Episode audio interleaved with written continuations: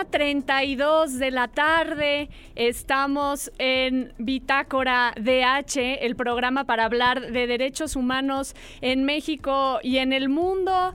Pues, en este 14 de junio, un caluroso 14 de junio, por favor, todas las personas que nos escuchan, hidrátense, eh, pónganse bloqueador en sus caritas porque el cambio climático está a todo lo que da, ¿o no, mi querida Monse?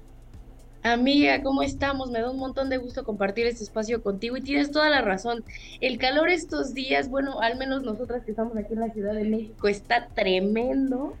No me imagino cómo está en el norte del país o no sé en qué otros lugares, pero... Sí, oye, me da pues risa porque aquí nos, aquí nos quejamos y han de decir desde otras entidades de la República que qué que, chillones. Platíquenos, platíquenos cómo están desde, desde donde nos escuchan, qué tal el calor. Em, aquí les saluda Ana Limón y vamos a hablar de un tema pues desde un enfoque diferente, ¿no, Monse?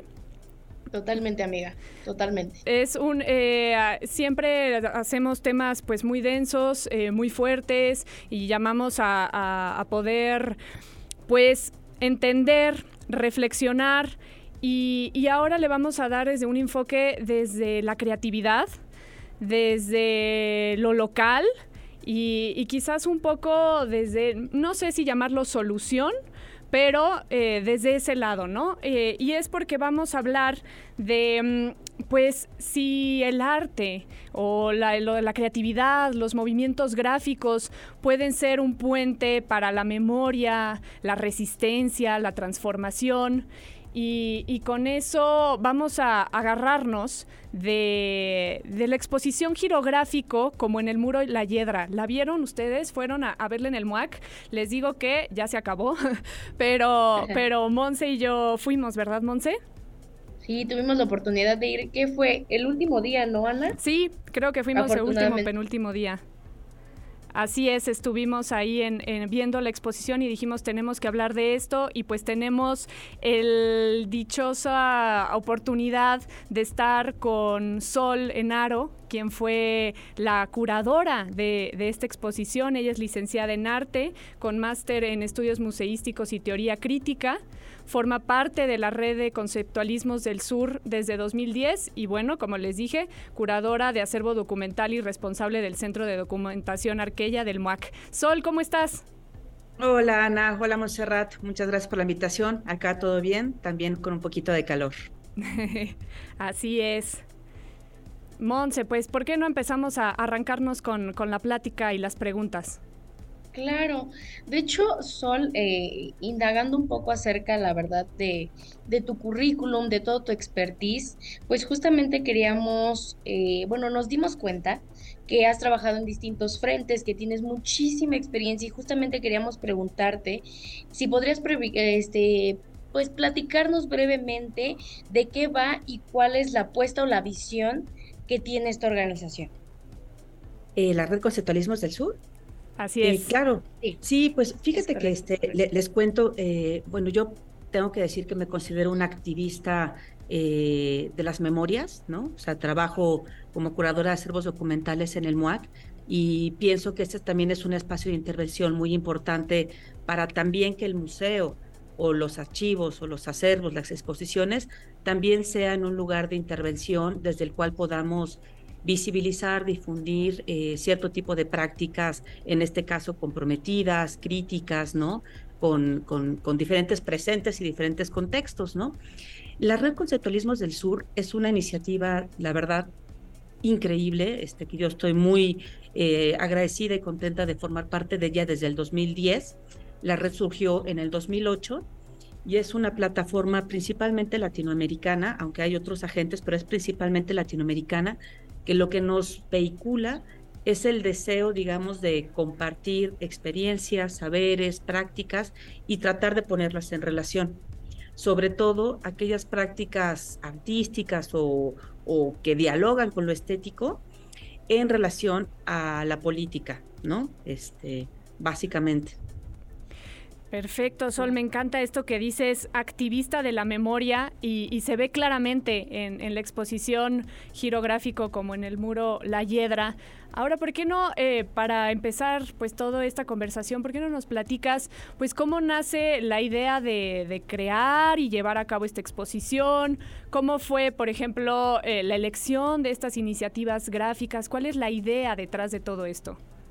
Claro, pues eh, un aspecto, digamos, que la red eh, defiende muchísimo es la noción o la práctica colaborativa, ¿no? Eh, lo que hacemos constantemente es compartirnos recursos, este, insumos, ideas para tratar de hacer tejidos a varias manos, ¿no? O a varias cabezas, donde la idea, digamos, de la autoría individual o tradicional se disuelve para más bien que sea un ejercicio, pues, coral, ¿no? Y mucho más complejo. Eso es complejísimo porque podrán imaginarse que ponerse de acuerdo con otra persona es complicado.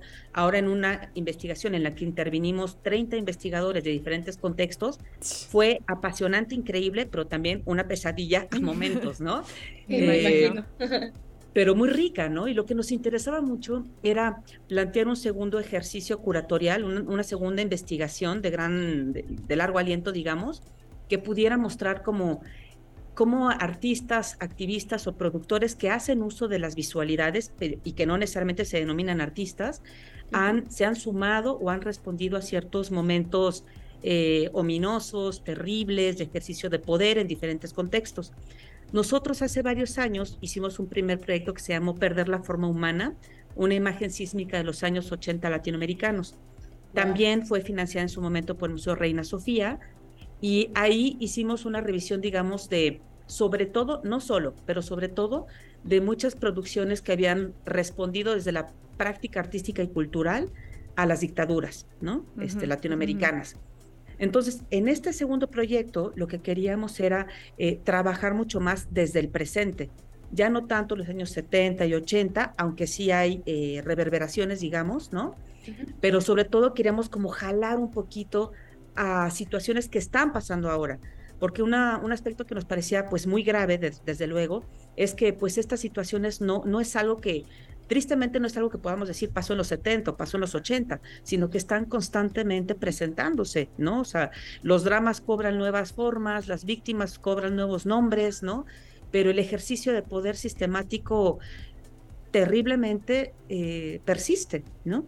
Entonces queríamos... Eh, con las dificultades que implica trabajar el presente, entre comillas, ¿no? Porque siempre se, ah, pasan tantas cosas tan terribles todo el tiempo que siempre había una, nueva tragedia, digamos, que, que, no alcanzábamos a convocar en la investigación, ¿no? Ok, ok. Sí, pues eh, justamente hay una, una frase que, que aparece en, en, la exposición que, decía, sí, tengo ganas de salir con carteles a la calle y encontrarme en multitudes para cambiar la vida. Y, eso pues también me conecta con lo siguiente que te queremos preguntar, Sol, sobre, y lo, lo has dicho ya hasta ahorita, pero hacerlo mucho más explícito, eh, esta exposición pues confronta totalmente la forma de ver a los museos e incluso al arte, ¿no? No es esta exposición de este pintor eh, X o Z, sino, eh, como dices, es, son exposiciones gráficas colectivas. ¿Qué entendimiento y reflexiones hay detrás de ello? Pues eh, a mí me interesaba mucho, o sea, como que juego, una doble agencia, ¿no? Porque soy parte de la red de conceptualismos y aparte soy eh, parte del equipo curatorial del MUAC, ¿no? Pero me parecía que era muy importante que en un museo universitario eh, hubiera también cabida de este tipo de proyectos. O sea, me parece que es necesario, digamos, defender como la posibilidad de ofrecerle a nuestros públicos, que son muy variados, pues diferentes maneras en las que a través del arte se aprende el mundo, ¿no? Aprender con H. Y me parecía que era importante que esta exposición también tuviera lugar, ¿no? Desde un museo eh, de arte contemporáneo, o sea, que justo lo que hace, como bien dices, es convocar estas visualidades que aparecen en la calle, ¿no? Y devolverles también, no devolverles, porque no es que no la tengan, pero darles también esta dignidad, digamos, desde el ámbito museológico, ¿no? Decir, o sea, eh, eh, es terrible que en medio de todo este desastre y esta tragedia podamos reconocer también la belleza de los gestos y de las acciones de sujetos específicos, ¿no?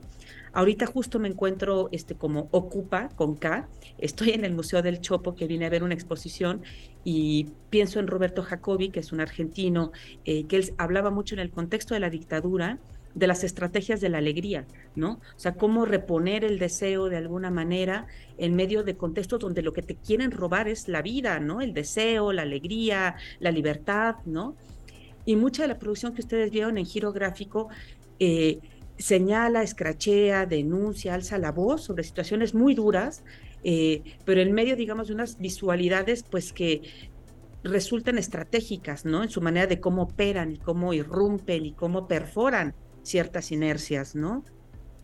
Sí, totalmente. Sol, de hecho, me gustaría rescatar con todo lo valioso que nos estás compartiendo, que y, hilando lo que estaba comentando mi compañera Ana, esta parte de que, bueno, para las personas que están en la Ciudad de México, acudir, por ejemplo, al MUAC, pues no te quita mucho y puedes tener un conocimiento extraordinario. Y para las personas que visitan la Ciudad de México, pues también hay diferentes puntos que te pueden nutrir mucho. Y me quedo mucho con, con esta frase que dijiste, que la importancia de tenerlo en un espacio universitario, justamente para generar memoria y conocer pues nuestra región que es Latinoamérica. Pero también no me quiero adelantar y te quería preguntar que si sé que es muy complejo, pero si pudieras resumirlo en una frase, ¿cuál es el o los diversos mensajes que deseaban transmitir en esta exposición? Eh, pues sí es compleja, pero quizá un poco lo que decía Ana de esta frase de Julia, eh, voy a decir mal el apellido, Kirkwood, ¿no? Este, Argentina, pero digamos, eh, esta dimensión estética política que puede circular también, este, por ejemplo, a través de las manifestaciones, ¿no?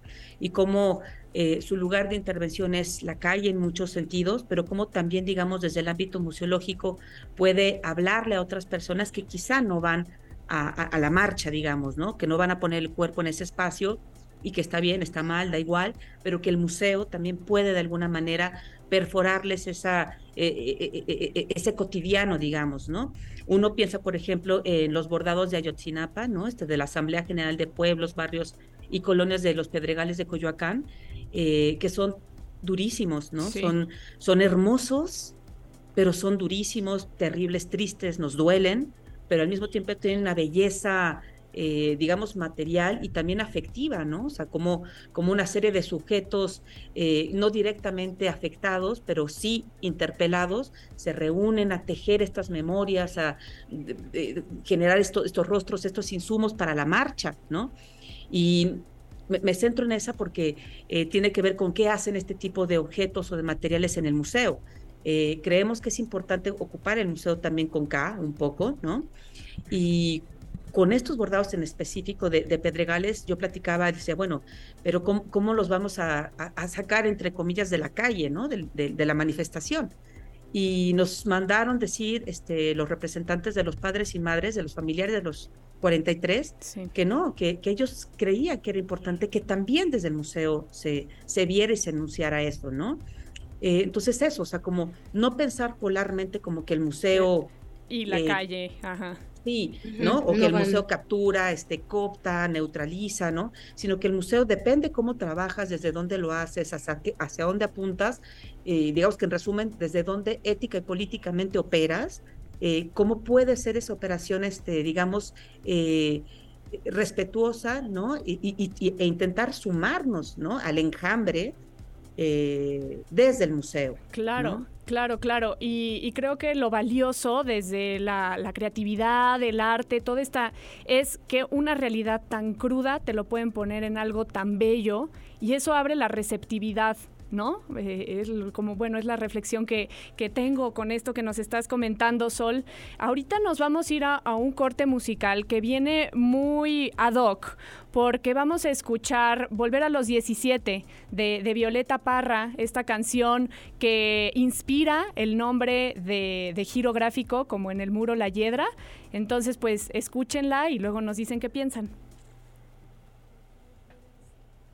Programa de Derechos Humanos Bitácora DH. Me encuentro por acá con Ana Limón, compañera y amiga, y estamos en entrevista con Sol Enaro, que es académica y curadora del MUAC. En este, bueno, en el bloque anterior estábamos platicando acerca de la exposición girográfico, perdón, como en el muro La Hiedra y Sol nos estaba comentando diferentes aspectos sumamente ricos acerca de esta exposición, cómo fue el proceso creativo, el proceso de investigación y cómo se ha ido conformando este enorme y titánico, pero también vasto proyecto que nos deja muchísimas reflexiones no necesito decirlo más, creo que Sol, tú lo has dicho completamente, es un gusto tenerte por acá con nosotras. Y bueno, ahorita acabamos de escuchar Volver a los 17 de Violeta Parra. Y Sol, me gustaría preguntarte, ¿qué, o sea, ¿para qué lo investigamos? ¿Para qué lo preguntamos? Me gustaría, o sea, en otros espacios me gustaría preguntarte a ti, ¿por qué esta canción de Violeta Parra inspiró su exposición? Ay, me encanta que, una, me encanta que le hayan puesto de verdad, o sea, casi podría llorar, ¿no? Este, porque nos, nos implica muchas cosas, ¿no? Este, eh, bueno, muy, muy, complicado, pero es una canción muy bella, desde luego, es una cantautora también este, chilena, pues que fue muy importante, eh, que también, no sé, uno piensa también incluso en patriarcado, en dictadura, en tantas cosas, digamos, que estuvieron presentes eh, tanto tiempo en la poesía, desde luego, ¿no? Cuando estábamos trabajando en la exposición y buscando eh, cómo nos ponemos de acuerdo para nombrarla, ¿no? Incluso no solo la exposición, sino también los ejes que la constituyen, nos negábamos a pensar como en conceptos este, académicos, ¿no? O muy rígidos. O sea, queríamos también de alguna manera inspirarnos, pues, en la vida, ¿no? En otro tipo, digamos, de, documentos y de elementos que nos marcan. Y pensábamos en la canción de protesta latinoamericana también, pues, como algo, eh, pues, como la gráfica callejera, ¿no? O sea, que opera por otro lado, aparece de otra manera. Uno piensa en Víctor Jara, ¿no? Este, en lo que le hicieron, digamos, en el contexto de dictadura, eh, como la canción. Eh, ha sido también ¿no? un lugar en el que a veces de manera velada, a veces de manera directa, se hace una crítica sobre aquello que se está viviendo, ¿no? desde imágenes poéticas, metafóricas, afectivas, ¿no? Y esta letra en particular, pues justo esto que, que dice de Cómo, cómo, la vida se resiste, digamos, ¿no? Este, cómo, cómo, cómo esta plantita, esta hiedra, esta, esta, esta vida eh, se resiste, digamos, a ser este, anulada ¿no? E, y vuelve a aparecer.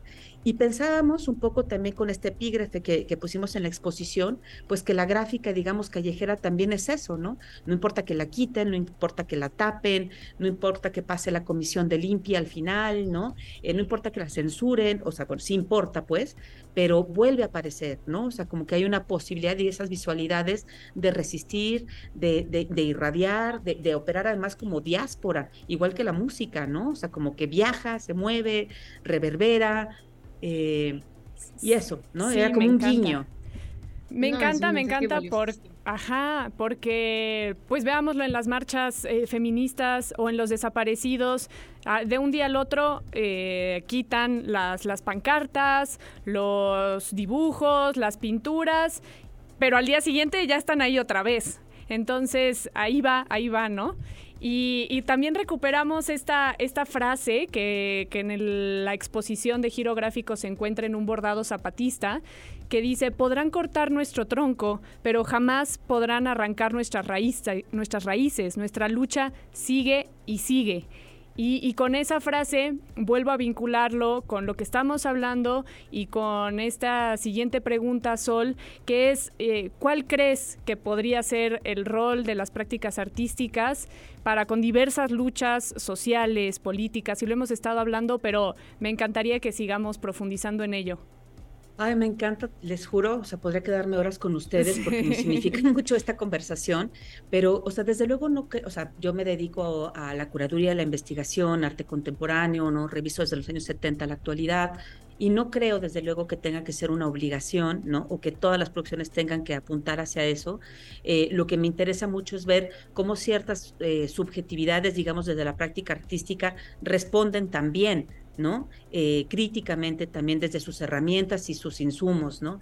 Eh, creo que para mí es, un posicionamiento de vida. O sea, ético-político que no puedo separar, ¿no? O sea, no soy una cosa aquí y luego en el museo soy otra, o sea, como que e, eso, soy, ¿no? Eh, y pienso, por ejemplo, ahorita que hablamos también de, la calle, en lo que hicieron las restauradoras con glitter. Que ustedes desde luego yo creo que conocen lo, que hicieron, lo que hacen, pero a mí me pareció muy relevante la práctica que ellas pusieron en marcha, ¿no? Desde, desde aquella marcha de, este, de brillantinas, de glitter, ¿no? Y todo lo que sucedió, digamos, con el patrimonio público, ¿no? Con los monumentos, y cómo ellas, que son los agentes profesionales formados para que tengan ese patrimonio impoluto, politizan su práctica profesional. Me parece increíble, o sea, siempre se los voy a reconocer, ¿no? Porque ellas dijeron, no es que no lo vayamos a hacer, o sea, nuestro mandato, digamos, profesional es es este, atender esto, pero antes se documenta, ¿no? Porque los monumentos, o sea, viven con estas nuevas capas también de realidad, ¿no? Y lanzan estos hashtags maravillosos. Uno es primero las mujeres, luego las paredes, y el otro hashtag era la vida también es patrimonio, ¿no?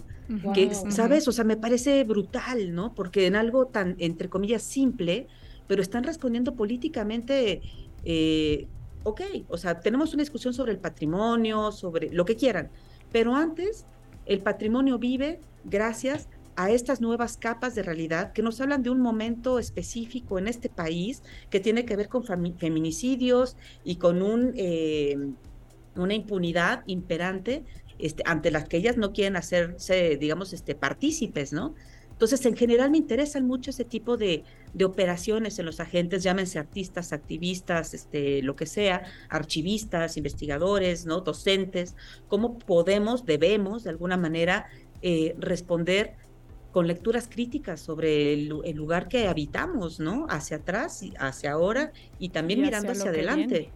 Claro, y, se me pone la piel chinita con, con todo lo que dices y cómo eh, se puede cambiar pues la forma de verlo, ¿no? Como decías, se inspiran, nos inspiramos en la vida, pero frente a una realidad de muerte, ¿no?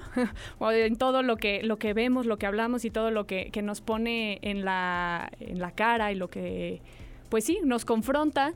Y aquí en este programa queremos pues cerrarlo haciendo una apuesta para contagiar otro tipo de quehacer frente a la, violencia, frente a las violaciones de derechos humanos. ¿Qué mensaje nos da Sol al respecto? Eh, pues eh, estar, estar vivo, estar atento, leer. Este, creo que para mí es muy importante hacer énfasis en, en conceptos como la corresponsabilidad. Entender que, que, no es algo que pasa hacia afuera, que si no está uno implicado directamente no te corresponde, ¿no? Eh, que nos, nos, debemos sentir interpelados, o sea, por favor, ¿no? Eh, de diferentes maneras, ¿no? Y no necesariamente significa que tengas que salir a la marcha o que tengas que cambiar tu práctica, pero sí tener solidaridad, básicamente, ¿no? Este, eh, eso, ¿no? Este, les invitaría desde luego a pues que bajen todos los materiales ¿no? de, de, la exposición, que este, están tanto el libro del Reina Sofía como el del MOAC, este, se pueden descargar gratuitamente y hay una serie de textos que este, pues son muy relevantes justo en este cruce de arte, política, derechos humanos, ¿no? libertades. Eh, también hay un programa muy lindo, este, una, eh, para Radio Reina Sofía hicimos una serie de cápsulas, los 30 investigadores que participamos, que es, muy, es un ejercicio muy lindo, ¿no? Porque pueden escuchar ahí las voces, las voces de todos, de los compañeros y compañeras de Argentina, Chile, Uruguay, este, Paraguay, este, Costa Rica, este, yo qué sé, o sea, somos un montón de, de, voces ahí articulando. Y bueno, ustedes lo saben, ¿no? Eh, no, quizás las audiencias no necesariamente, pero este giro este, continúa. ¿No? Estamos haciendo un esfuerzo, digamos, extrainstitucional eh, fuera, digamos, de la, de la itinerancia oficial para que cobre nueva forma eh, la investigación y pueda moverse parte del material a Uruguay, a Chile, a Colombia y probablemente a Brasil. Oh, qué valioso, Sol. Muchísimas gracias. De hecho, justamente quería consultarte para compartirlo con la audiencia y que no solo se quede en esta charla, sino donde pueden consultar el material para las personas que no pudieron acudir justamente a la exposición, pues que lo puedan ver de forma virtual. Por ahí vi que tenían un video en donde justamente tú apareces y explican todas mm, pues las diferentes obras que componen, que componen esta exposición. Y pues no sé, me quedo con muchísimas cosas muy valiosas, imagino que Ana también, pero justamente me gustaría rescatar esta parte porque es uno de los ejes importantes para nuestro programa, en donde no solo es venir a platicar de un tema, sino que también está esta atenta invitación a humanizarnos, a ser empáticos, solidarios y que justamente hay temas que no están tan alejados como creemos. Y ahorita vino a mi mente una de las exposiciones o uno de los artes en donde había playeras que llevaban mensajes que tienen un, pues como un trasfondo social político y justo te das cuenta que el arte y el, el, artivismo no solo se queda en las paredes, sino que lo puedes llevar todos los días. Y justo tú dijiste que es una forma de vida, entonces me regalaste algo muy valioso, gracias. Me, me quedo con ello y lo comparto con las personas que nos están escuchando y, y pues, ¿qué más? Creo que también nos compartiste un poco acerca de qué sigue para Giro Gráfico, pero pues ya no quiero como apañar el micrófono, sino me gustaría escucharte ya para despedirnos, algún, último mensaje que desees compartir con las audiencias y en dónde podemos seguirte o, o conocer lo que sigas haciendo en el futuro. Bueno, yo les agradezco muchísimo la invitación. Te digo, materiales de la exposición se pueden poner este como girográfico, coma Museo Reina Sofía y les va a aparecer una parte, o eh, girográfico, coma MUAC y les va a aparecer también otros materiales. Compartirles que justo el 20 de, este mes, o sea, en unos días, eh, van a otorgar los premios Expone el Málaga de la Asociación de Museólogos eh, de Andalucía, me parece. Y Girográfico está nominada, ¿no? Es uno de los tres finalistas a Mejor Proyecto Internacional eh, de Buenas Prácticas y Compromiso Social, ¿no? Entonces, este, si nos, eh, obviamente uno no trabaja como, como red de conceptualismos por eso, como tal, o sea, digo, por un premio, pero sí nos este, entusiasma mucho pues que, que, que, que, que sea visto también desde ese lugar y que una exposición de este carácter, de esta envergadura y de esta red tan colectiva, en toda su extensión, eh, pues pueda estar participando de ese reconocimiento. Que va permeando, ¿no? Que va permeando. Pues así es, nos tenemos que, despedir, como dices, podríamos estar horas y horas hablando de este tema, querida Sol, y pues que las audiencias y las personas que nos escuchan nos platiquen con qué se quedan de esta enriquecedora plática que tuvimos con Sol.